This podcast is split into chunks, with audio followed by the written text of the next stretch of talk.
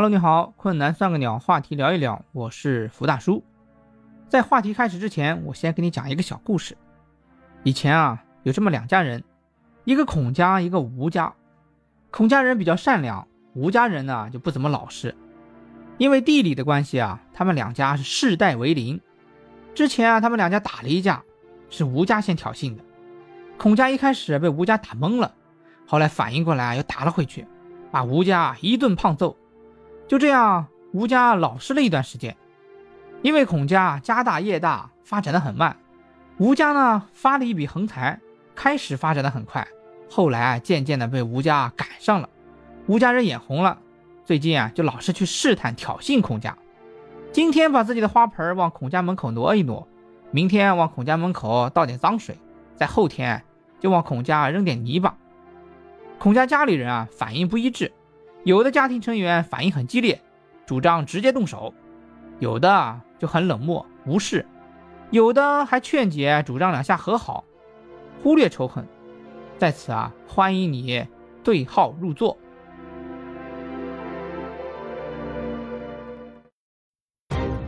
下面啊，我们正式进入我们的话题——供奉战犯牌位这个事情。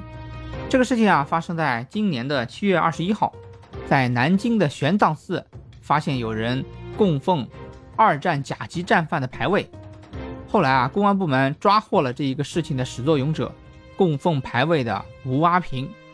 据他的辩解说，他是因为在南京期间看了关于南京大屠杀的书，对于这个南京大屠杀啊产生了很大的心理阴影，于是啊想通过供奉战犯这个方式来解脱自己的心理阴影。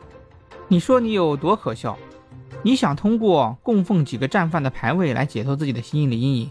你就不怕南京大屠杀三十万死难民众来找你索魂吗？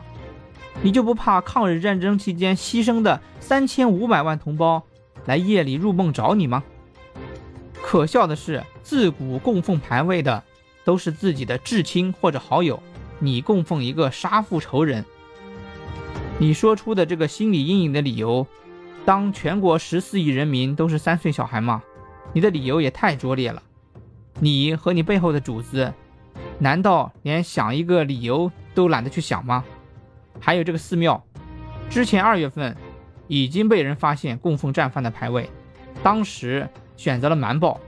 你这个给钱就办的态度，我要告诉你一句：没有底线必遭严办。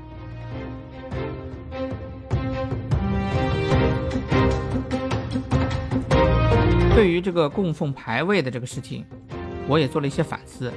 首先是对历史的反思，有句话是这样说的：历史由胜利者书写，但事实的真相只有亲历者知道。这句话是一个纳粹军官在战后被审判的时候说的。让我们学习一下犹太人追杀纳粹的精神吧，追杀到底，至死方休。目前啊，小日本军国主义死灰复燃，而我们国内却处处歌舞升平，这不得不让人觉得遗憾。很多年轻人甚至不知道那段历史。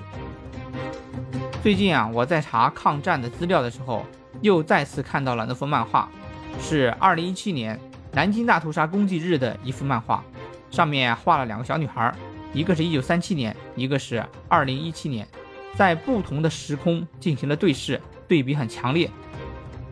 我们不希望我们的后代重蹈这样的覆辙，不希望我们的后代重回地狱，希望他们远离黑暗。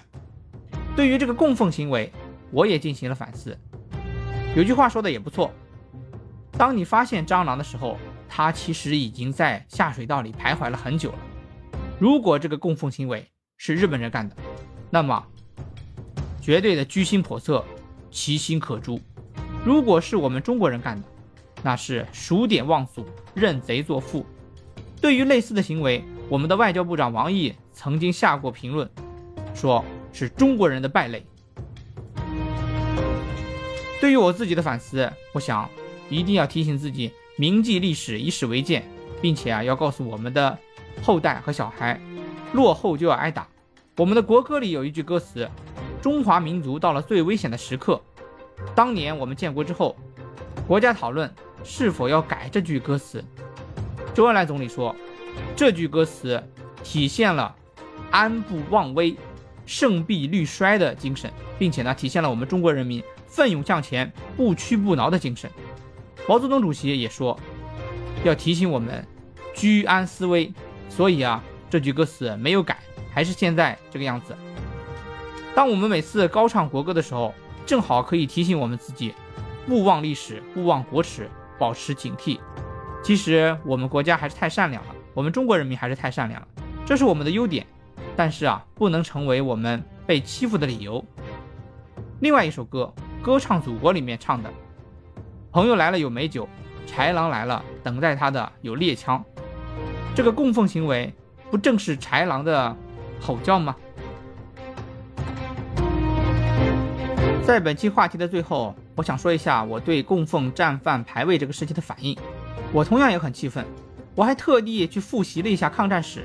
并且连续发布了几期关于抗日战争的思维导图，我就在想，将来一定要给孩子讲述这段历史，要跟他讲九一八事变、七七事变、八一三事变和南京大屠杀，甚至在将来他有心理承受能力的时候，给他讲一下七三幺部队，提醒他勿忘国耻，落后就要挨打。有句话说得好，人不自强，无以当立；国不自强，则为夷狄所侮。意思是啊。人不自强不会成功，国家不自强就会被外国人上门欺辱。在此啊，借这个机会提醒一下我们所有的人，不要忽视野兽的试探。野兽的本性就是得寸进尺，你退他进，你逃跑他就会扑上来。所以啊，我们要保持警惕。你敢向我呲牙，我就敲你狗头；你敢扑上来，我就吃你狗肉。以上就是我们本期的话题：冷看败鬼排位，警惕恶灵试探。下期话题我们聊一聊。你的身边也有网上说的那样的二舅，敬请期待，再见。